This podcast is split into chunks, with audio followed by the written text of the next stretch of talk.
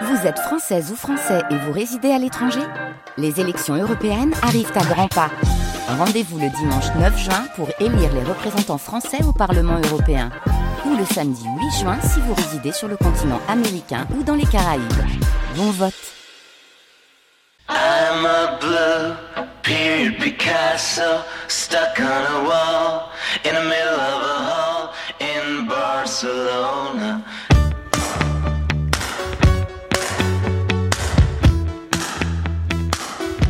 10h sur France Culture, merci de nous écouter. Dans 3 minutes, la table ronde sur les liens entre Picasso et le milieu artistique parisien dans les années 20 et 30. Mais tout de suite, le regard quotidien de Michael Barcelo.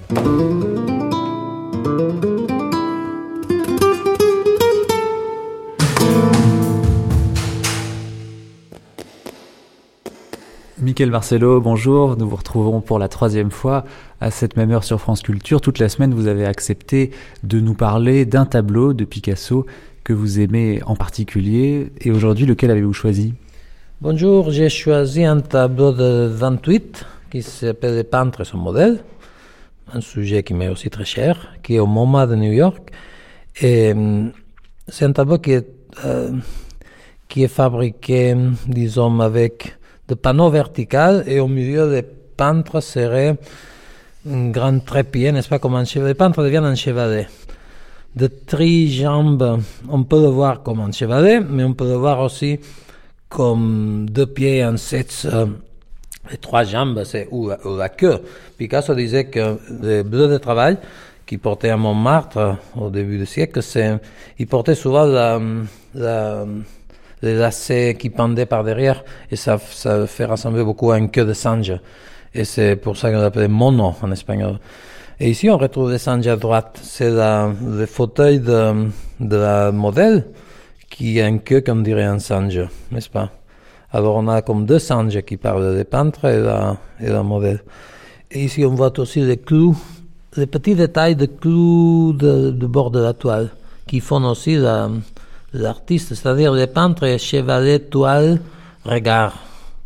C'est une de ces variantes. Je pense que toutes les œuvres de Picasso, on peut le voir comme, comme l'artiste de l'atelier. C'est des grands sujets. Je pense aussi que pour moi, c'est toujours des grands sujets, c'est l'artiste de l'atelier. C'est, on revient toujours à ça. Et la différence, c'est peut-être que, vous voyez, c'est, les artistes qui étaient à la mode quand Picasso était jeune, les impressionnistes n'avaient pas d'atelier. Ils travaillaient dehors, ils travaillaient la nature, comme maintenant les installationnistes ou les peintres, les artistes conceptuels, ou ils n'ont pas d'atelier. Son atelier, c'est les endroits où ils font les œuvres. Picasso, comme moi, ils avaient ces ateliers où, on accumule des choses et des œuvres, où les œuvres se font comme un, comme un endroit d'alchimiste, où les choses se transforment. Hum, tout ce qui est dans l'atelier devient peinture. Il devient euh, objet de consommer. N'est-ce pas une poire, et les est mangé, et la modèle aussi est dévorée, comme a été dévoré la, le buste qui est sur la gauche, avec trois yeux qui regarde la fille à deux yeux. Hmm. Et à nouveau, on trouve la palette. Et c'est très curieux parce que Picasso n'utilisait jamais de palette. Il, il, il- peignait avec de poudre. Il n'a pas de palette. Comme moi, je n'ai pas. Mais il aime beaucoup la forme de la palette. Ce que je comprends très bien parce qu'elle est magnifique. Et il utilise ses rondeurs, n'est-ce pas? C'est curieux parce que la femme, elle, elle fait tout un carré et la palette est ronde. C'est-à-dire, l'essence, c'est dans les, c'est dans les vases de fruits. Et, les formes, toutes les rondeurs sont dans la palette. C'est comme si les avaient déplacées, n'est-ce pas? Oui. Et les peintres occupent exactement la partie centrale du tableau. Puis il y a ce jeu de miroir qui est très intéressant. Hmm. Ce tableau s'appelle Peintre et modèle et il est au MoMA de New York, il est de 1928.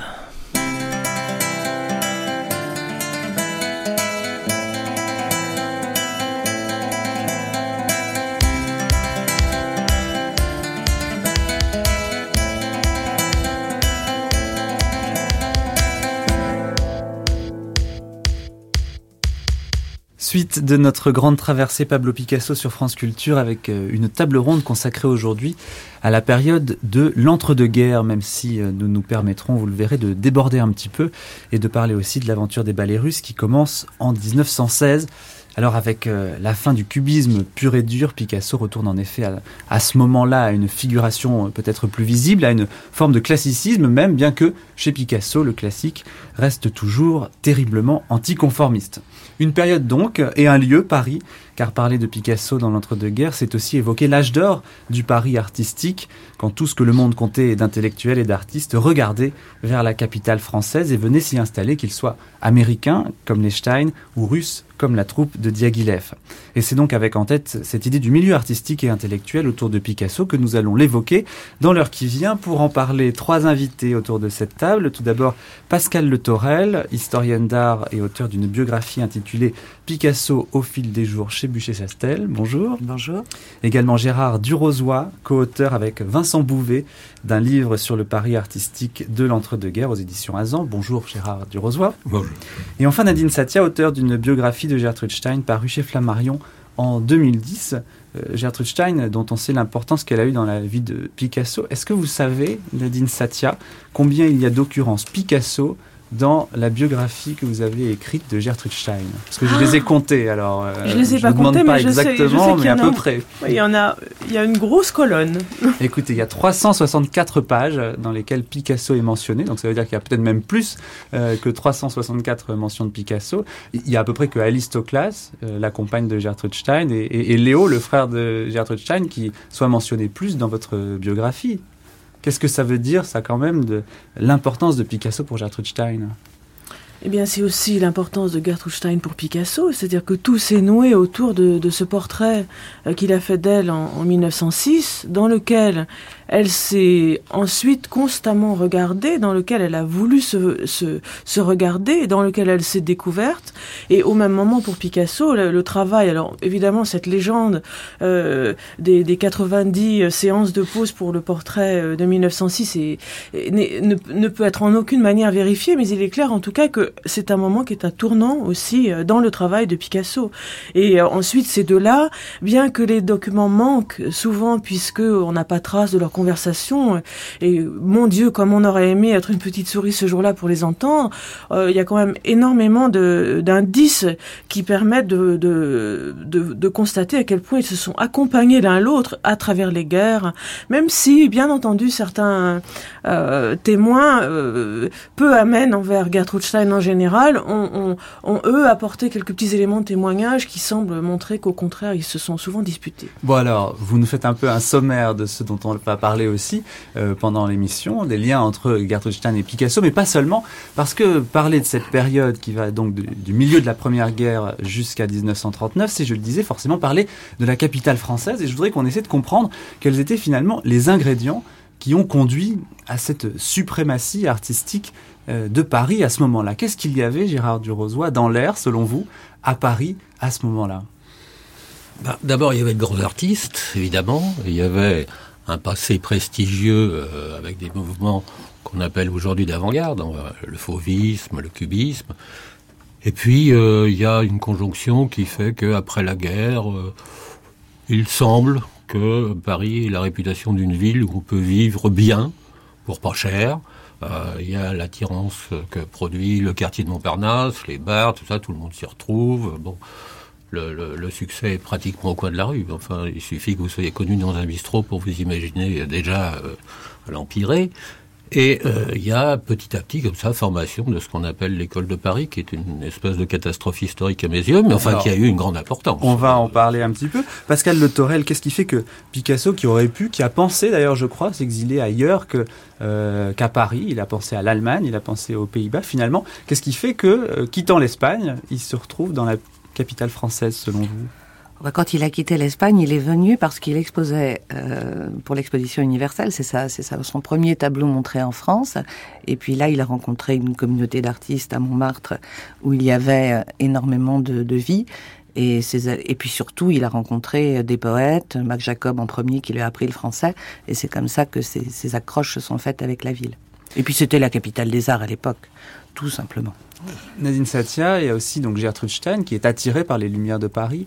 Euh, elle quitte quand même les États-Unis, c'est pas euh, c'est pas un petit voyage. Attirée par la lumière de Paris, ça, je j'en sais rien, je suis pas certaine. Elle est venue en 1900, elle a visité la, grande exposition universelle. Euh, à l'époque, elle, va surtout en Italie avec son frère et, quelques amis, et puis aussi pour des raisons sentimentales, parce qu'elle poursuit une, dame de sa connaissance. Elle dira ensuite que euh, ce qui l'avait attiré en France, ce n'était dans la France, euh, dans cette France amicale, euh, ce n'était pas tant ce qu'elle, ce que la France lui donnait, mais ce que la France ne lui demandait pas. Elle voulait, contrairement à, beaucoup d'autres, non pas fréquenter les cafés de Montparnasse et, vivre dans ce tourbillon, mais au contraire travailler tranquille et dans un univers non euh, victorien, puisqu'elle pensait que l'Amérique à l'époque en était à son époque Est-ce que c'est pas un peu la même chose avec Picasso, euh, qui finalement se trouve plus libre à Paris euh, qu'en Espagne? Et peut-être que c'est à Paris, parce qu'il est à Paris qu'il invente le cubisme, peut-être n'aurait-il pas pu inventer le cubisme ailleurs? Bah, il est certain que l'Espagne, c'est à l'époque, c'est pas du tout le, pays des avant-gardes. Il y règne un académisme et un grand classicisme. Son père lui-même est un des est un des maîtres de, cette école très très classique et très académique. Et c'est en France qu'il se frotte et qu'il voit les grandes expositions de de, Gauguin, de qui qui, qui, voit les impressionnistes. Et c'est là qu'effectivement il se, il se confronte à l'art de son temps. Alors va-t-il faire partie de cette fameuse école de Paris? Euh, Gérard Durozois, qu'est-ce que c'est d'abord que l'école de Paris? Et euh, Picasso, euh, peut-on le classer dans l'école de Paris? Qu'est-ce que c'est que l'école de Paris? Eh Bien, c'est une étiquette qui permet de rassembler justement un certain nombre d'artistes généralement d'origine étrangère, puisqu'il y a un gros afflux après la guerre, et même déjà avant la guerre en réalité, on aurait pu trouver l'étiquette avant la guerre. Mais enfin bon, on la trouve après. Euh, ça permet de, de, rassembler tous les artistes qui ne sont pas justement euh, dans les formes les plus avancées de la peinture. C'est une espèce de modernisme un peu anesthésié, on emprunte un peu à ce qui a été du fauvisme, à ce qui a été éventuellement du cubisme. Alors c'est la grande poubelle de la non, c'est pas la grande poubelle, non, non, c'est une, comment dire, c'est une version un peu embourgeoisée de ce qui a été l'avant-garde. Et alors, on va, on va mettre dans tout ça des gens qui sont très dissemblables. Enfin, vous allez trouver, je sais pas, Van Dongen et euh, Modigliani. Si vous avez euh, des rapports entre les deux, bravo. Moi, j'en trouve pas tellement, enfin, sauf euh, une question de génération et puis effectivement de localisation parisienne. Bon, vous aurez Soutine, vous aurez un petit peu Chagall, mais on n'ose pas trop le rattacher quand même. Vous aurez comme ça des quantités de gens qui pratiquent une peinture acceptable, disons. Ça fait partie d'un mouvement comme ça où on est un peu fatigué du cubisme auquel on mettait en général un cas, parce que quand même c'était un peu bizarre pour être français, et du fauvisme, qui était effectivement une peinture de sauvage. Donc, puisqu'on est fatigué des excès de ces choses-là, on va promouvoir, parce que ça a été sérieusement soutenu par des quantités de revues et de critiques, on va promouvoir une peinture qui soit gentille, acceptable, un petit peu moderne, parce que c'est pas académique complètement, mais euh, bien tempéré, si vous voulez. Ça correspond à une espèce de Bon, on en reparlera peut-être tout à l'heure, à ce qu'on appelle aussi le retour à l'ordre. Tout oui, ça, c'est un même alors. mouvement de d'anesthésie des formes excessives. Alors, euh, Picasso là-dedans, on l'imagine absolument non, pas, non, effectivement, non. en faisant partie non, de il fait pas partie de l'école de Paris. Je suis même pas sûr qu'il ait jamais exposé avec un groupe dit de l'école de Paris, puisque en général, ça le passionnait pas. Je crois pas. Non, non. Non, non, non, non. Il a pu avoir un tableau par-ci Voilà, par-là, bon. mis par un Par graviste. erreur, euh, euh, C'est ça. ouais. Parce qu'il fallait bien en montrer. Une quoi. exposition Bon. collective. Puis mais ça pas- pouvait attirer les gens. Un Picasso, quand même, ça attire. Mais mais qu'est-ce que ça dit quand même euh, euh, des, des- des Parisiens à ce moment-là et de la manière dont ils regardent euh, la peinture et la peinture des étrangers qui arrivent à Paris? Bah, pff, il l'accepte. Enfin, il l'accepte jusqu'à un certain moment. hein. Euh, L'école de Paris sombre euh, au début des années 30 pour des quantités de raisons. Enfin, à ce moment-là, on s'aperçoit qu'effectivement, ça être dit de Paris, c'est pas assez français. Donc, euh, il y a un mouvement de retour en arrière et qui va consister à dire, au contraire, revenons plus que jamais à une tradition française. Mais la peinture faite par des étrangers, elle peut être parfaitement acceptée par certains milieux de collectionneurs, par les galeries, tout ça, ça se diffuse très bien, c'est pas gênant. Du moment que ils viennent pas pour casser la baraque. Hmm. Euh, S'ils sont trop offensifs, là, on a tendance à les refuser. Par exemple, euh, l'abstraction, euh, Ah ben, il n'y en a pas à Paris quasiment. Si, il y en a eu. Euh, il y en a même euh, beaucoup. Seulement, on la voit très peu, elle est très peu diffusée, elle est très mal acceptée. Non, mais c'est qui l'abstraction même Parce que cub- le Bah, c'est cubisme, pas si l'abstraction. Non, non, euh, bien sûr, mais- sens, euh, Euh, pas vraiment, non. Mais après-guerre, il y a quand même Mondrian qui vient s'installer à Paris. Ça, c'est de l'abstraction pure. Bon, euh, mais voilà, euh, personne ne le montre. Il y a Cercle et Carré, euh, il y a un certain nombre de mouvements, de regroupements d'artistes abstraits au début des années 30 qui vont essayer de promouvoir l'abstraction, puis ça sera un échec sanglant. Personne n'en veut. Alors l'une des personnes qui, euh, qui compte à ce moment-là à Paris, on l'a dit, c'est euh, Gertrude Stein. Euh, elle est au centre de la querelle entre picassoïstes et maticiens qui débute un, peu avant la Première Guerre mondiale.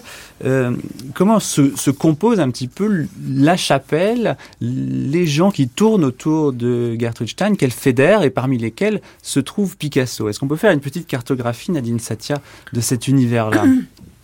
On peut repartir, si vous voulez, des, des- des deux portraits euh, Matisse-Picasso de 1912, où on voit euh, euh, les gens qui jusque-là suivaient Matisse, euh, Derain, Braque, etc. Enfin, ça résume la perte du leadership de Matisse et le moment où Picasso devient vraiment le leader de la, de la, de la peinture à Ça Paris. se passe à quel moment ce basculement? Moi, je, enfin, en tout cas, c'est comme ça que je le vois, vers 1910, vers les, les, les, les premiers portraits des grands marchands d'art, les portraits Pascal de... Oui, tout à fait. Oui, les portraits les- de Kahnweiler, de cubisme, en fait. Hude.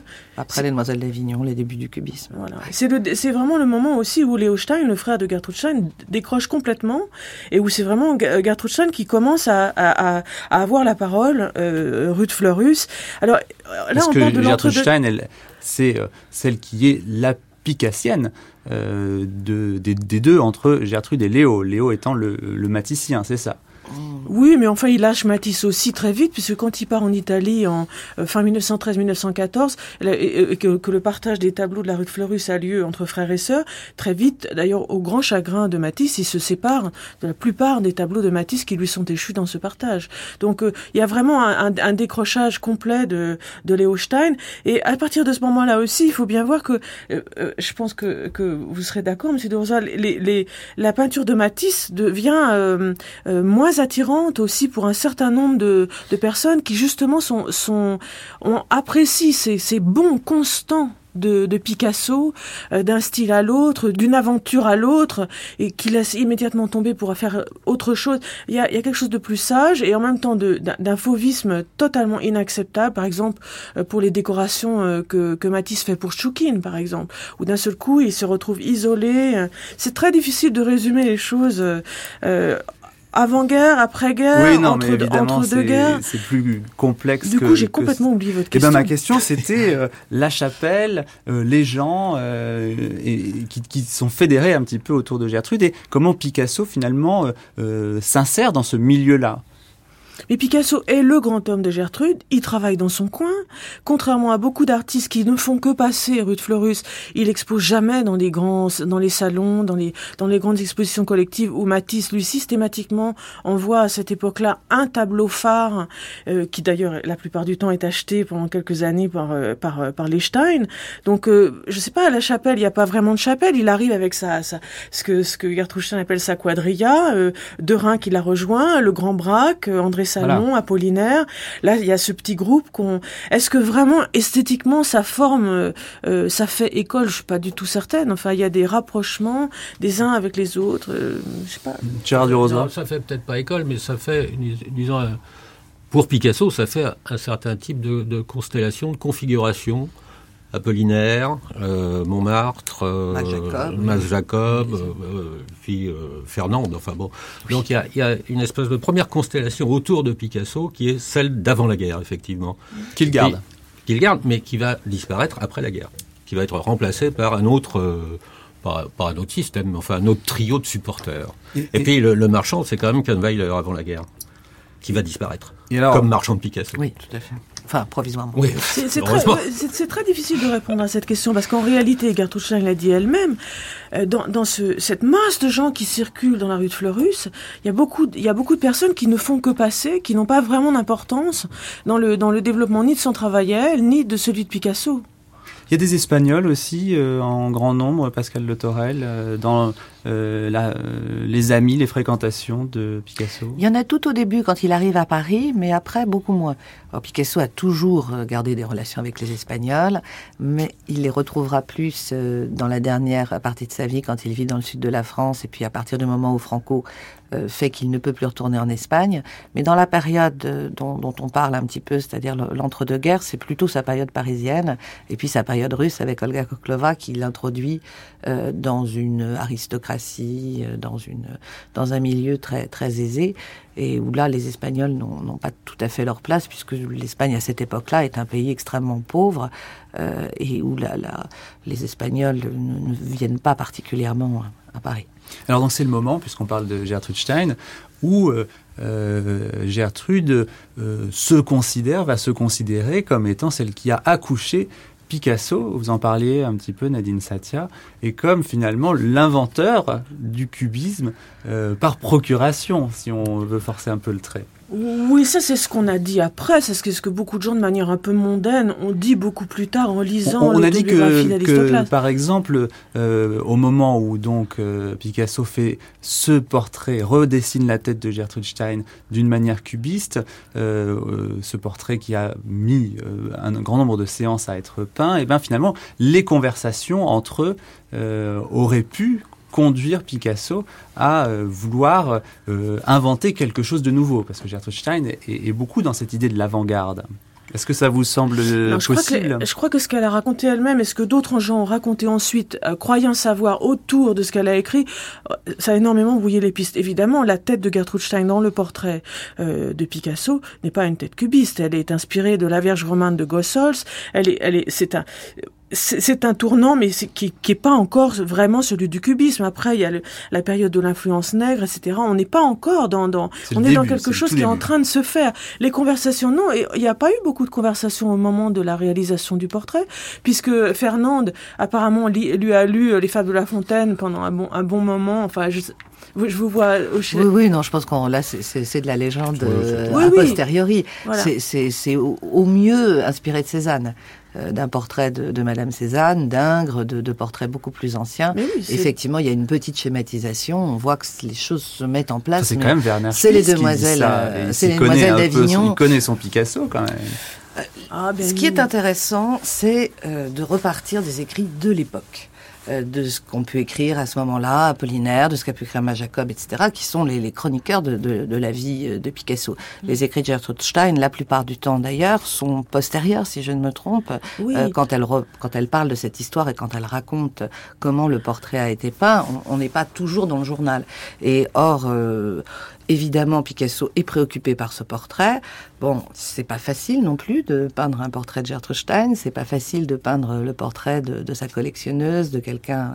qui- Elle ne l'est pas encore. Oui, ou qui va le devenir. Enfin, ils avaient acheté deux, deux trois petites choses. Oui, oui, mais bon. euh, chez Bertheveil, etc. pas Mais enfin, c'était pas du tout, du tout le, le même type d'œuvre. Et non, non, je pense que ça, c'est pas un portrait cubiste. C'est les Demoiselles d'Avignon qui, qui vont après euh, faire le passage. Et alors, les autres artistes parisiens, est-ce que vous pensez que euh, dans l'entre-deux-guerres, ils prennent Picasso comme référence et que euh, est la référence absolue en termes d'art plastique à Paris, Pascal Le Torel Je n'irai pas jusque-là. Non, non. Je pense qu'il il est, il, il est, il est peut-être après la Deuxième Guerre mondiale. À un moment donné, il devient, euh, à partir de l'exposition au Grand Palais en 1945, là, il devient euh, la référence.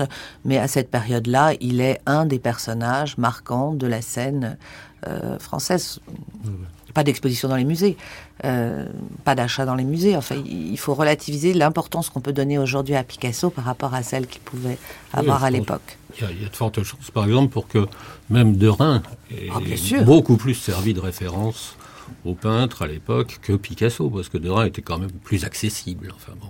Mais pourtant, c'est quand même le cubisme qui fait, euh, Alors, à un Non, moment donné... ça, euh, c'est autre chose. qui- oui, on qui a, on a concrétise, qui- effectivement euh, l'école de Puteaux, Glaise, Mésinger, etc. Il y a le cubisme donne naissance à un style, à un mouvement qui est emprunt des découvertes de, Braque et de Picasso. Donc ça fait école. Euh, mais, mais après, eux-mêmes, enfin, et surtout Picasso, euh, ne, portent pas le, ce cubisme-là, ne le supporte pas. Et puis Picasso va passer à tout à fait d'autres périodes, et surtout avoir cette, cette position extrêmement forte qui est de dire qu'un artiste ne devrait pas, enfin en tout cas que pour lui, le style est quelque chose qui est absolument à refuser, que ça enferme l'artiste, que ça enlève toute possibilité de création, et que le bis repetita, bis repetita, euh, c'est ce qu'il fuira le plus pendant toute sa vie. Mais qu'est-ce qu'il va penser alors des artistes qui sont devenus cubistes dans son sillage et qui vont le rester plus longtemps? Pas, pas grand-chose.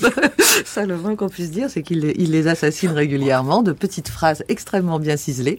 Euh, voilà ce qu'il en Mais pense. il faut dire quand même que euh, Glaise, Metzinger, à part deux ou trois choses qui sont à, à peu près intéressantes, c'est de, c'est de, de la géométrie plaquée sur de l'académisme. Enfin, la, la, la fameuse, euh, la, la, la femme à la tasse de thé qui, qui, est- qui fait le triomphe de, Me- de Metzinger, c'est, c'est euh, je sais pas si on dit Metzinger ou Metzinger d'ailleurs, euh, qui fait le triomphe de Metzinger. À l'époque, c'est l'année de la, de la, du vol de la Joconde. Alors tout de suite, on parle de la Joconde cubiste. Ça, ça c'est, ce sont des journalistes. Ça n'a rien à voir avec la peinture réelle. Enfin, ça n'a rien à voir avec le, le mouvement profond de la peinture de Picasso, qui d'ailleurs n'ex- n'expose jamais avec ces, avec ces gens, nulle part. Alors en matière de peinture, euh, l'entre-deux-guerres, c'est le moment du retour à l'ordre, après les expériences très poussées, on en parlait, qu'ont été le cubisme et le fauvisme. Euh, comment se fait ce retour à l'ordre, Gérard Durozois? Quels en sont un petit peu les, euh, tenants et les aboutissants? Bah, je crois que ça vient d'un- d'une espèce de lassitude, effectivement, à l'égard de ce qui était perçu comme outrancier dans les mouvements d'avant-garde. Et puis, ça vient aussi du fait que Paris ayant sa réputation de capitale artistique, d'une certaine façon, on peut tout s'y autoriser, y compris des mouvements régressifs. Donc le retour à l'ordre, ça va signifier qu'il est temps de revenir à une peinture harmonieuse, pondérée, euh, presque d'esprit, enfin presque d'ailleurs, qui s'affiche d'esprit bien français et qui est les qualités d'une peinture traditionnelle française que l'on peut faire remonter jusqu'à Fouquet. Enfin bon, c'est pas propre à Paris, hein. il y a un peu la même chose en Allemagne à l'époque, bon il y a la, même chose un peu partout, mais il se trouve qu'en France ça c'est un peu compliqué parce que ça a aussi des, des sous-entendus politiques très vite. hein. et une grosse partie de sous-entendus également antisémites. Enfin bon, donc tout ça converge vers un mouvement qui n'est pas euh, très prestigieux, disons. Enfin, c'est pas quelque chose que je soutiendrais mordicus. En Je même n'irais temps, pas y a- très loin dans le il y, soutien. a, il, y a, il y a, par exemple le Corbusier, euh, Oui. qui fait partie, Oui, euh, il en fait dans partie, une certaine sûr. manière, de on a, ce on a mouvement même dit, on a même dit que euh, la peinture surréaliste faisait partie aussi du retour à l'ordre, parce que c'est une peinture qui est bien figurative en apparence et qui respecte un certain nombre de règles, de perspectives, etc. Bon, seulement, voilà, à force d'y mettre tout, c'est comme l'école de Paris, euh, on finit par plus très bien savoir à quoi ça ressemble. Donc, Éliminons le surréalisme pour l'instant. Euh, je pense que chez Le Corbusier, le retour à l'ordre, il est surtout un retour au rationalisme. Enfin, c'est pas tellement un retour à un ordre bien pensant ou politique. C'est un retour à une modernité peut-être un peu froide, mais euh, qui soit rationnelle, qui soit animée comme ça de, de quelque chose qui tienne debout. Enfin bon, et qui puisse faire comme ça obstacle à des débordements excessifs. Ça, c'est certain. Vous avez donc, monsieur Le Corbusier, pris une certaine position devant les problèmes picturaux. Qu'est-ce qui vous a retenu chez ces peintres à ce moment-là? J'avoue que j'ai été saisi immédiatement par cette chose-là. C'était monochrome, c'était le contraire de ce que j'aurais rêvé, mais c'était des imitateurs, et je crois bien ne pas me tromper en disant qu'au salon d'automne de 1918-19, il y avait près de 4000 tableaux cubistes, tout le monde en faisait. C'était pas drôle, et c'est en ça que peut-être nous autres, nous avons pu, aux enfants comme moi, nous trouver d'accord en ceci, que euh, le cubisme tournait à l'art décoratif, à la légèreté d'esprit. Ça, vous vouliez être plus pur, on a appelé ce mouvement le purisme. Ah, c'est pas moi qui l'ai baptisé comme ça. Je jugeais euh, par un sentiment qui est fondamental en moi, et je n'admets qu'il n'y a pas d'art sans intégrité. Il n'y a d'ailleurs pas de vie sans intégrité. J'ai peint deux tableaux en 18, trois tableaux en 19, et ensuite il y a eu la série de 10 à 15 tableaux dans lesquels est intervenu un phénomène plastique nouveau. J'avais le sens de l'équilibre, j'avais le sens de la proportion, j'ai géométrisé, j'ai fait de la peinture frontale. Nous avons apporté quelque chose qui n'avait pas été fait. Euh, On l'a appelé le purisme, c'est pas moi qui l'ai baptisé. Euh, le mot me plaît même pas beaucoup, j'aime pas beaucoup ce qui est trop pur, vous comprenez. Pascal Le Torel. Picasso dans tout ça Oh, bah, Picasso, lui, lui, aussi, à son retour Oui, alors. lui, Oui, oui, non. d'une- enfin on a appelé ça comme ça, mais pour moi juste, il est libre, Picasso. Euh, il a travaillé avec Vollard, il a vu Renoir, euh, sa femme est enceinte, il y a toujours, on le sait très bien, un immense rapport euh, entre, évidemment totalement transformé, mais entre la vie de Picasso, euh, ses, ses femmes, ses compagnes et son œuvre. Et donc euh, Olga attend cet enfant, Paul, qui, qui va naître, euh, et il se met à peindre des grosses femmes, et puis il a vu Renoir euh, chez Vollard très très souvent. Enfin, c'est puisque- quand même pas rien, il abandonne euh, le cubisme. il n'abandonne pas pendant très longtemps. Il continue à faire des œuvres de cubisme synthétique en parallèle. Euh, c'est parce qu'on ne les expose pas, on ne les voit pas, et puis on a tendance à, à mettre l'histoire de Picasso en tranche, mais c'est pas si simple. Il continue à peindre des tableaux cubistes dans le même temps qu'il peint euh, les, les grosses femmes, les femmes colosses, etc. Et puis, et puis on, voit très bien que, au fur et à mesure, avec le temps qui passe, Picasso fait des synthèses entre ces périodes. Et C'est ça, Picasso, c'est des morceaux, et comme je le disais tout à l'heure, c'est pas de style. Donc, effectivement, comme il est sensible à l'air du temps et que l'air du temps euh, vient peut-être euh, à ce à ce classicisme, mais je parlerai jamais de chez lui de retour à l'ordre. Depuis, il est allé à Rome, il a vu, euh, c'est ça aussi, c'est les voyages qui sont fondateurs chez lui. Donc, il a vu les peintures romanes, il est allé à Pompéi, il a donc il se nourrit. Il se nourrit de la Grèce aussi et de ce qu'il peut voir dans les musées en Italie, et ça donne cette, cette synthèse de Oui, la ça veut période. quand et même, puis Ingres, et euh, puis- et ça puis- veut quand même dire soit qu'il est perméable à l'époque, un petit Ah oui, peu, bien sûr. Sûrement. ou alors, euh, et, et aussi sans doute, qu'il considère qu'il a dit ce qu'il avait à dire euh, en matière de, de cubisme. Ah ça, il le dit, tout à fait. Et, Et que alors, lui, à la quel moment et, finalement se rend-il compte que, que bon, euh, là, euh, c'était euh, terminé, qu'on avait euh, fait le tour un petit peu? Bah, Justement, très cruellement, euh, en pensant à, à ceux qui ont fait école derrière lui et dont il pense que ce sont des, des suiveurs et que ça ne présente plus d'intérêt. Puis surtout, je pense qu'il a, il a épuisé, il a épuisé ses, ses recherches, même s'il les réintégrera plus tard dans dans d'autres œuvres. Gérard Durozois. Oui, bah, c'est vrai, il fait, tout en même temps. Donc c'est pas la peine de dire le cubisme il l'abandonne parce qu'il l'abandonne jamais en réalité. Euh, on le voit ressurgir, mais mis en scène autrement, dans d'autres compositions, utilisé comme une espèce de matériau. Désormais, la technique devient un matériau parmi d'autres. Donc il peut mélanger des techniques, comme il mélange des matériaux, et à chaque fois ça fait quelque chose d'inédit. Donc il n'y a pas tellement à se focaliser, je crois, sur ah quel dommage que Picasso ait été cubiste et puis qu'il le soit plus, parce qu'il l'est toujours souterrainement. Et euh, il y en a des morceaux qui ressortent sans arrêt. Et puis alors si on découpe ça en tranches, vous allez voir qu'en 20 ans, euh, vous avez 48 Picasso différents. Alors qu'est-ce que vous voulez faire avec ça?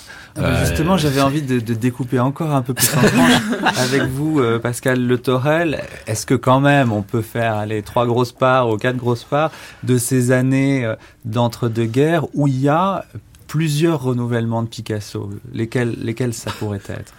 Bah, oui, il y a la période euh, qu'on a appelée ingresque, Renoir, avec les, les femmes colosses, qu'on peut appeler une période. Euh, Il y, a, le surréalisme, évidemment, bien que lui ait toujours dit qu'il n'était pas surréaliste, mais compagnon de route du surréalisme. Il a exposé parfois avec eux, il a bien évidemment participé euh, à la revue Minotaur, mais encore une fois, il se nourrit euh, de choses, mais il n'est pas, et surtout, il dit bien que, que il n'est pas surréaliste, que lui, il est sur réel. C'est plutôt un, réaliste à sa manière. Euh, et, mais en tout cas, il parle bien de surréel et de pas et pas de surréalisme. Et puis et puis après, il y a la période dite des monstres. Enfin, il y a, cette période très complexe où il est entre deux femmes, euh, entre Marie-Thérèse Walter et Dora Maar, et où il y a une- ce qu'on a appelé les monstres, des déformations. Même période d'ailleurs qu'il a connue au moment où il s'est séparé d'Olga et où il a rencontré Marie-Thérèse, où il y avait des tableaux très sereins de Marie-Thérèse, absolument euh, calme, superbe, doux, etc. Et puis des tableaux très violents où Olga était totalement déformée. Et vous, les tableaux que vous aimez euh, de ce moment-là, s'il fallait en choisir un ou Ah, deux moi je peux pas, j'aime tout. Moi. Je, je, tout m'intéresse chez Picasso. Gérard Durozois Je n'ai pas de choix à faire là-dedans. moi. Vous savez, ça dépend de ce qui serait disponible, disons, sur le marché. Qu'est-ce que Gertrude Stein pense euh, euh, de cet après-cubisme chez Picasso, elle qui a tant aimé euh, cette période cubiste? Tout ce qu'on en sait, c'est ce qu'elle a écrit dans le Picasso de 1938 et puis tous les petits fragments qu'on peut, euh, trouver de ci, de là au fil du temps. Elle voit, par exemple, dans les portraits, les portraits de Polo sur l'âne, etc., toute cette période euh, plus réaliste des, années de bonheur, en fait, où, dit-elle, Picasso voit tout en rose. Elle voit, la, la beauté que tout le monde voit, mais elle, sent bien qu'il n'y a plus le même genre de tension qui était à l'œuvre, de tension interne à l'œuvre qui était à l'œuvre dans les œuvres de l'avant-guerre. Donc elle, elle se. Il faut dire aussi qu'elle peut plus acheter les œuvres de Picasso. Donc elle, ça devient trop cher. Voilà. Et à partir de 1922, d'ailleurs, Nature morte calligraphique, elle est obligée de le voir de l'extérieur. Elle fait tout ce qu'elle peut. Elle prête tous les tableaux de sa collection, sauf son portrait, pour toutes sortes d'expositions, notamment aux États-Unis. Ça va être très très important euh, pour la réception de, de Picasso aux États-Unis. Mais elle est, elle est bien obligée de, de, de, de, vivre sa vie ailleurs. Elle est aussi, elle, plongée dans des, des recherches euh, littéraires extraordinairement complexes qui l'écartent un petit peu euh, de, de, la réflexion sur la peinture. Alors vous en parliez, Pascal le, le Torel, il y a eu ce moment surréaliste. Je vous propose d'écouter sur ce sujet, non pas un surréaliste, mais euh, le chef de file des Dada, Tristan Tzara. En apparence, euh, les écoles ou les groupes avaient des limites euh, très strictes, mais en réalité, il y avait une osmose, un mouvement continuel entre tous les mouvements d'avant-garde. Et à Zurich, en 1916, quand j'étais encore un jeune homme et que nous avons fondé la revue Dada, il faut dire que Picasso, Braque et euh, Léger, enfin, en, général, la peinture cubiste était pour nous ce qu'il y avait de plus merveilleux, de plus extraordinaire. Du reste, euh, c'est toute une partie du cubisme qui a été reprise par les dadaïstes. C'était l'emploi des matières différentes, sable, papier, bois, employé par Picasso et par Braque en partie. Pour nous, c'était déjà des classiques. C'est pour cela que dans mon manifeste 1918, je déclarais que le cubisme était un nouvel académisme. Cela n'entamait absolument pas la valeur ni l'amour qu'on avait pour les peintres cubistes, mais signifiait simplement que nous voulions nous en séparer sur le plan des vues du monde et de l'esthétique, car nous voulions aller de l'avant et nous voulions continuer cette forme d'art qui nous paraissait à ce moment-là plus ou moins terminée. Mais le même phénomène s'est produit aussi en littérature car on pourrait à peine dire que nous étions contre la poésie d'Apollinaire, de Mac Jacob, de Reverdy ou des autres. Au contraire, euh, nous aimions énormément leurs œuvres, mais ce qui euh, fait qu'il y a eu une différence, c'est que nous étions une nouvelle génération par rapport à l'autre et que nous voulions continuer justement les, recherches et que la destruction de ces conventions nous a menés très loin vers une sorte de nihilisme que bientôt, après, le surréalisme a essayé de canaliser et euh, d'expérimenter d'une manière plus cohérente. Pascal Le Torel. En tout cas, Picasso, je ne pense pas qu'il soit nihiliste. Ça, c'est, c'est pas tout à fait ça. Je pense que Dada, c'est plus du chant que, que Picasso. Donc, euh, même si euh, Picasso est quelqu'un qui, qui, passe son temps à, détruire les conventions, il a, il a pas, il a pas été assimilé à Dada à, à ce point. Euh, quant au surréalisme, effectivement, c'est, on le disait, Gérard de Rosoy le disait tout à l'heure, il y a, y a un retour à la forme, il y a, y a, y a un retour à, à beaucoup de... Mais, mais sur le surréalisme, je pense qu'il y a, il y a un vrai, vrai passage euh, pour Picasso avec, euh, avec les écrivains, avec, avec Bataille, avec, euh, avec toute cette période, voilà. Gérard de Rosoy, c'était un compagnon de route du surréalisme? Je ne sais pas si on peut le dire comme ça. Moi, je crois que c'est plus que ça, en réalité. Crois que, en tous les cas, pour Breton, euh, il y a une lettre de Breton en 36 où il écrit à Picasso que Picasso est l'une des deux ou trois personnes qui redonnent le goût de vivre. En 36. Hein.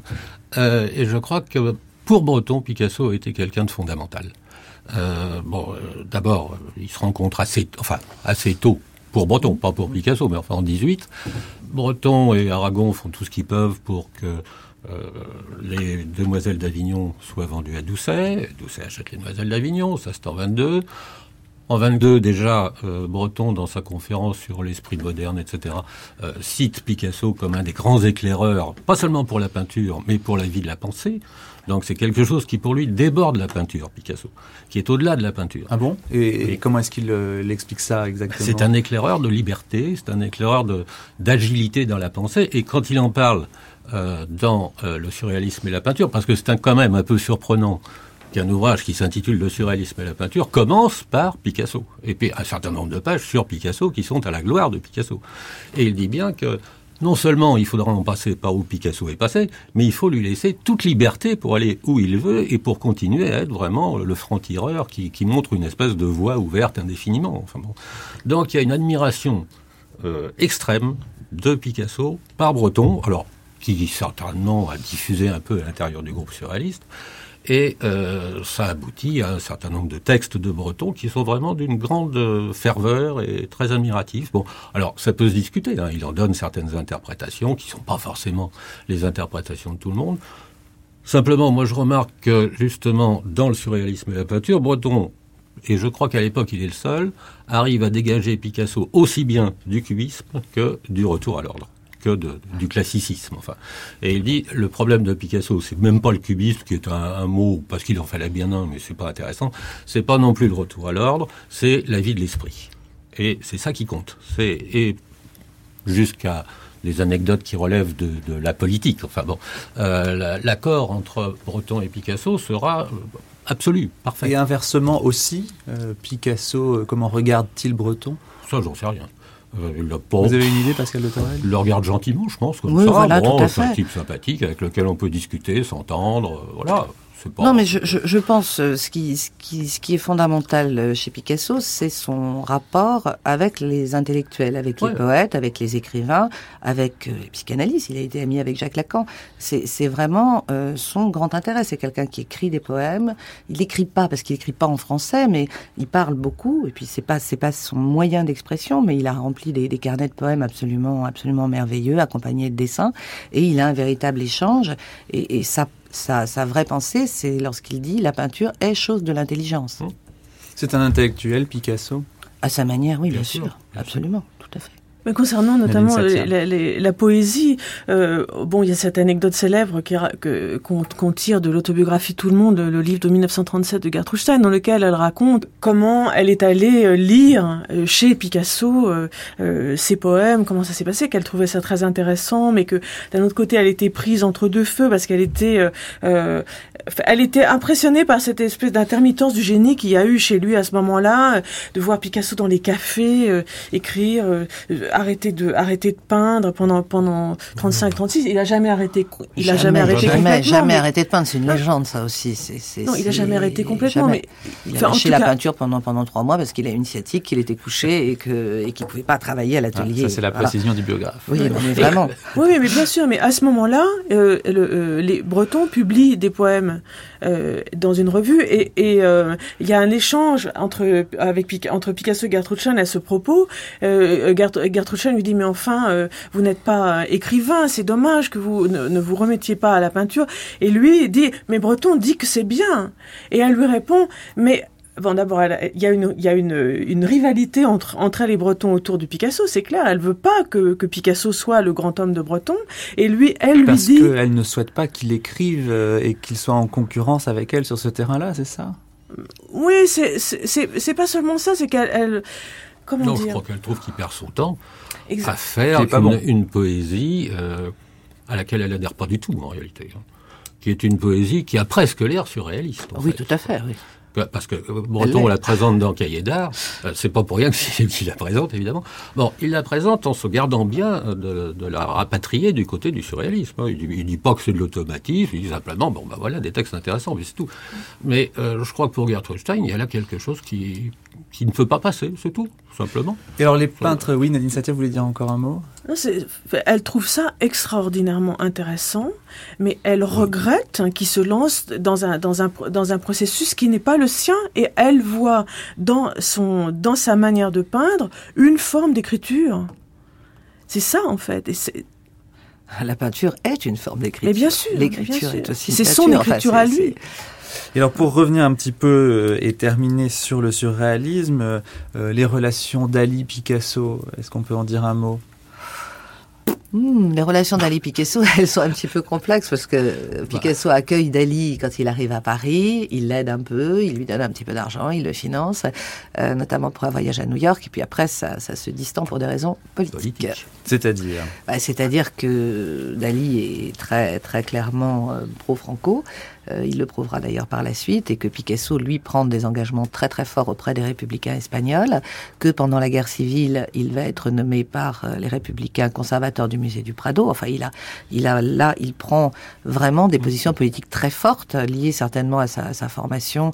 On l'a, on a, bon, les archives qu'on a expurgées de euh, de la préfecture de police de Paris il y a quelques années ont, ont, montré que la police française le considérait comme lié au mouvement anarchiste. À Barcelone, où il a fait ses études, il y avait un mouvement anarchiste très fort, très installé au moment où il était aux Beaux-Arts, et c'est certainement une pensée qui lui, convenait euh, d'une manière ou d'une autre. Il avait eu quelques amis de, Barcelone. euh, Alors, Peut-être qu'il est lié à tout ça, et en tout cas, il a des positionnements de gauche très forts, euh, que son, son entrée au Parti communiste après la guerre, d'ailleurs, euh, illustreront. Et Dali euh, va admirer Picasso beaucoup plus que le contraire. Euh, Ça, il va continuer, Oui, ça- il va continuer à il- l'admirer toujours. Oui, enfin, il l'admire d'un peu loin quand même, hein, parce que on peut pas dire que sa peinture soit en conformité avec celle de Picasso. Il, il dit je l'admire, bon, mais pff, ça prouve rien. Vous savez, Dali, il dit souvent n'importe quoi, donc on va pas s'exciter là-dessus. L'Espagne a l'honneur de posséder toujours les êtres les plus paradoxaux et d'offrir les plus grands contrastes et les êtres les plus opposés. Par exemple, le plus grand génie de l'architecture, Gaudi, que c'est l'apothéose du mauvais goût, et l'apothéose du bon goût, que c'est Velázquez. Et d'un autre côté, Picasso, que c'est le génie viscéral, aveugle, total, le plus visqueux, le plus sublime de tous, dionysiaque, mais en même temps démoniaque, et celui le plus angélique qui s'appelle Salvador Dali, votre humble serviteur. Alors, je reviens un petit peu en arrière avec un moment important euh, dans la période dont on parle, c'est-à-dire euh, le moment des ballets russes, et c'est Cocteau qui euh, va venir chercher Picasso pour l'entraîner dans cette aventure des ballets russes. J'ai pensé qu'il fallait, avec Satie, avoir Picasso. Et c'est alors que j'ai demandé à Picasso de collaborer avec nous. Je lui ai demandé entre la rotonde et le dôme, au milieu de la rue, c'est-à-dire qu'il n'y avait pas beaucoup de voitures. Et euh, il m'a dit, ben, puisque nous allons faire un, nous allions à Rome rejoindre Diaghilev, puisque nous allons faire un voyage de noces, nous allons aller annoncer notre voyage de noces à Gertrude Stein. Nous avons été chez Gertrude Stein, rue de Fleurus, et nous lui avons dit, voilà, nous partons en voyage de noces. Nous avons été à Rome, et je lui ai demandé de collaborer avec moi. C'est à peu près emmené à cette époque-là. C'était tellement le, les, les règles d'Aristote que emmener Picasso euh, dans un théâtre, c'était comme si j'avais emmené Monsieur Renan dans les coulisses d'un music hall. Les euh, ballets russes, c'est quand même une très longue collaboration en fait euh, de Picasso avec cette troupe. C'est huit années. Euh, Est-ce que c'est important? Est-ce qu'il en reste beaucoup de choses d'un point de vue artistique et peut-être aussi d'un point de vue personnel pour Picasso? Ah ben c'est ce qui, ce qui, enfin, d'un point de vue artistique, je, outre les, les créations, enfin la vraie création qui est qui est parade, les costumes. Alors pourquoi c'est vraiment plus important que les autres ballets? Bah, c'est plus important parce que c'est le premier, c'est la, première fois qu'il s'essaie à ça et que certainement il y a une immense liberté dans la création des costumes, des décors. D'ailleurs, le, le scandale des au Châtelet, euh, cubistes, là, pour le cubiste, coup, absolument, à- dérivé. vous pourriez les Oui, mais alors décrire, pas seulement parce décrire qu'il y y a, ça c'est un petit peu difficile, Ouais, mais il y a, il y, a, il y a des boîtes, enfin il y a, il y a des personnages qui sont enserrés dans des structures euh, rigides, mais il y a aussi un décor avec un cheval qui pourrait venir euh, d'une scène totalement onirique et classique. Enfin, il y a, c'est un mélange de tout, ça, c'est un mélange de, de toutes ces périodes, euh, mais c'est aussi le mélange entre euh, cette, cette forme que donne Picasso au décor et puis la musique de Satie et puis la chorégraphie euh, qui font que le, le public est absolument scandalisé euh, au Châtelet le, le jour de, de la première et que euh, ça marque. Après, euh, ce qui, je pense, est intéressant pour Picasso dans le processus de création, c'est que c'est là où il fait des très grands formats. Donc c'est pour un artiste passer à autre chose. Et peut-être que s'il après, il a aussi bien maîtrisé Guernica, on peut penser que euh, l'exercice de ces grands décors... les rideaux et les décors. Oui, oui, oui, parce que les ateliers à l'époque sont pas si grands, c'est pas les ateliers d'aujourd'hui. Il suffit d'aller rue des Grands Augustins pour voir l'atelier où Picasso a peint Guernica, pour voir que c'est un grenier avec un grand mur, mais que il n'y avait pas aujourd'hui les artistes ont, des hangars, ont des usines. Euh, mm. C'était pas la, c'était pas la pratique euh, à l'époque et surtout pas à Paris. Donc je pense qu'effectivement ces ballets sont constitutifs de ce qui lui permettra et de ce qu'il aura exercé à passer à la liberté des très grands formats. Gérard entre autres. C'est aussi, euh, enfin, pendant cette période des ballets russes, c'est aussi cette nouvelle constellation qui s'organise et qui modifie l'image publique de Picasso. Hein. On remplace Apollinaire, si j'ose dire, et, Max Jacob par Cocteau. Je suis pas sûr qu'on gagne beaucoup au change, mais enfin, ça fait rien. Euh, et puis, il y a aussi une substitution de marchand. C'est Rosenberg qui prend la place de Kahnweiler. Et euh, il y a ce côté euh, mondain que vont entraîner euh, la fréquentation des ballets russes et la fréquentation des, gens autour des ballets russes, et puis l'installation de Picasso rue La Boétie, etc. Bon, ça change de milieu, ça change d'image, et ça participe aussi de cette espèce de, comment dire, de, figure publique comme ça, qui devient euh, une espèce de peintre qu'on vénère d'un peu loin, on s'occupe pas trop de ce qu'il fait en réalité, on en, fait des images un peu stéréotypées comme ça, et ça participe bizarrement d'une espèce d'occultation de la réalité de son travail.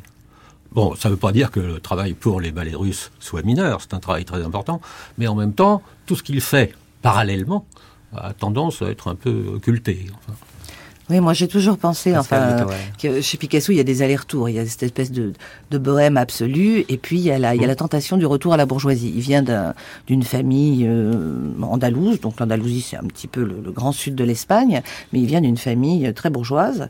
Euh, ce qu'on a peu dit parce qu'on a toujours présenté la, la, bohème de Picasso, sa souffrance à Paris, etc. Mais euh, son enfance, même si son père, change de ville, oui, mais enfin il est surtout directeur de l'école des beaux arts de Barcelone. C'est en Espagne, il y a deux grandes villes, deux très grandes écoles d'art, et être le directeur de l'école des beaux-arts de Barcelone, c'est, être euh, vraiment un personnage extrêmement important. Et donc, Picasso avec euh, Olga Koklova, les ballets russes, etc. il re-rentre, euh, qui était danseuse étoile au ballet russe, euh, il re-rentre dans cet univers bourgeois qui est celui de son enfance. Et, et c'est le moment où il se marie, donc euh, il, il, se plaque un petit peu sur le modèle, et en fait le modèle ne lui convient absolument pas.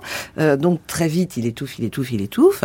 Il y a qu'à voir les, les, les, tableaux qu'il peut peindre de l'intérieur de, de, cet appartement de la rue de la Boétie où il vit avec Olga, et il rencontre Marie-Thérèse, et puis la vie en double s'installe à l'atelier parce que c'est de l'ordre de l'insupportable il installe Marie-Thérèse en face, dans l'appartement d'en face. Dans l'appartement d'en face, de, tout à, là où il vit avec Olga. Absolument, avec l'aide de justement donc Rosenberg, qui est son marchand, qui a sa galerie au 21 rue de la Boétie. Il suffit de, de lire ce, cet ouvrage absolument passionnant que vient d'écrire Anne Sinclair sur son grand-père, où elle raconte toute l'histoire de, de, de, la galerie de, de la Boétie. Et on voit bien, d'ailleurs c'est très drôle parce que d'un côté on a Paul Rosenberg qui accompagne à un moment donné Marie-Thérèse et Olga, leur trouve des appartements, etc., les loges autour de la galerie, et on voit qu'il maintient le rapport marchand aussi par ce biais. Et puis on va voir Volard au moment où euh, Picasso rencontre euh, Dora Maar, qui va trouver une maison au Tremblay-sur-Maule pour Marie-Thérèse Walter.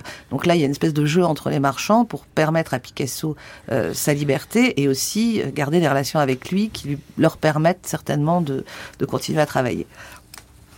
Nadine Satia De la rue Schellcher, il, il, habitait dans un immeuble très bourgeois avec des, des reproductions des marbres d'Elgine dans l'escalier, du tapis. Et puis la Californie, c'est aussi une maison très bourgeoise. Ah oui, ça c'est bien plus tard, plus tard, beaucoup plus tard. Bah oui, mais, mais du coup, ça, ça, explique peut-être qu'il qu ait toujours cette tentation et en même temps ce, ah ce refus quand même, euh, ce refus total du mode de vie bourgeois qui fait que euh, dans ces appartements euh, qui peuvent avoir euh, des moulures et qui sont de très beaux appartements dits bourgeois, euh, c'est un désordre euh, qui lui rappelle au contraire la, bohème des premiers temps et du Atelier-Lavoie. Ah oui, on retrouve là le même, le même contraste entre les ateliers bien ordonnés de Matisse et puis le dépotoir poétique des, des, maisons de, de Picasso.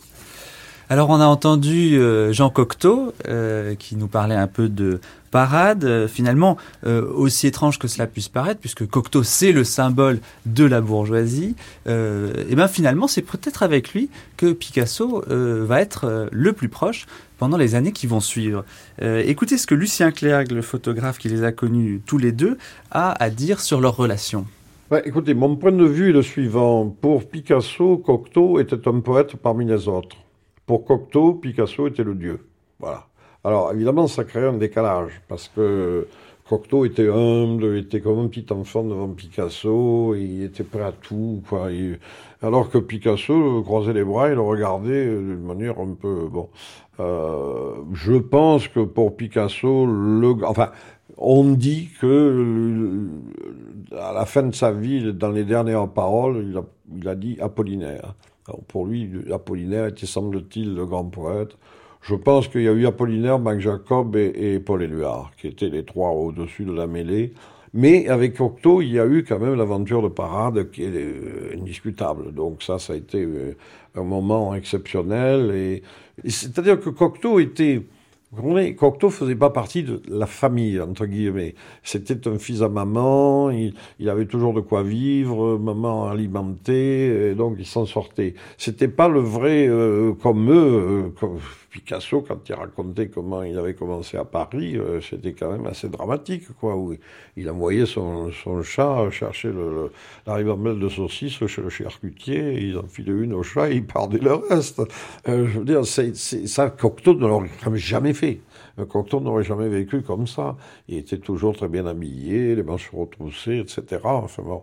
Alors, il y avait ce décalage, mais il n'empêche qu'ils se sont vus jusqu'à la mort de Cocteau et euh, mais parfois, si on regarde les mémoires de, Cocteau attentivement, le fameux passé défini, euh, parfois il est un peu dur. Hein. Alors c'est pas étonnant pour vous quand même cette, euh, cette amitié au long cours de deux personnages si différents, Pascal Le Torel Non, pas vraiment, parce que je crois que comme je le disais tout à l'heure, c'est la, la poésie qui les, qui les réunit et, Cocteau est intelligent. Puis ils ont, ils ont partagé des amitiés et puis des moments très forts comme, comme et l'amitié avec Mac Jacob. Et, puis euh, bon, il y a, ce, ce moment très, très pathétique euh, quand, quand Mac Jacob est arrêté et qu'ils essaient ensemble euh, avec l'assistance des Allemands, ce qui est très compliqué pour Picasso à ce moment-là, mais de, de le faire libérer, ce qui, ce qui échoue. c'est des relations très, très, très, très fortes entre les deux. Vous lui considérez ça, Gérard Oh, je veux bien lui concéder ça, oui. enfin, c'est bien, c'est aimable. on peut dire que Picasso l'aimait bien, puis voilà, il, trouvait ça sympathique, il était bien à côté de lui, ça va, c'est pas, pas gênant. Bon, juste peut-être rappeler quand même qu'avant la Seconde Guerre mondiale, les, relations euh, de Picasso euh, du côté poétique sont aussi avec Éluard et avec un certain nombre de, gens euh, de gauche ou d'extrême mm. gauche. Enfin, bon, la constellation de, de Ramar et compagnie, tout ça, ça va le réorienter autrement encore. Nadine Satia, le mot de la fin. Oui, à un moment donné, Cocteau veut écrire un, petit texte euh, euh, biographique sur Picasso. Il lui écrit à Julien Lépin en lui disant euh, Rappelle-moi ta date de naissance déjà. Et, Picasso, qui est dans la quarantaine et qui ne vit pas forcément toujours très bien, lui répond Et la tienne? Voilà, un bon symbole de leur relation à tous les deux. Merci à vous trois pour avoir évoqué avec nous cette période de la vie de Picasso et du milieu artistique parisien. Je rappelle vos ouvrages respectifs, enfin les derniers parce qu'il y en a de nombreux, euh, chez les uns comme chez les autres. Nadine Satia, votre biographie de Gertrude Stein parue chez Flammarion, c'était en 2010. Gérard Durozois, votre livre Paris 1919-1939, écrit à quatre mains avec Vincent Bouvet et qui est disponible chez Azan. Et enfin, Pascal Le Torel, votre biographie de Picasso est éditée par Bûcher-Chastel.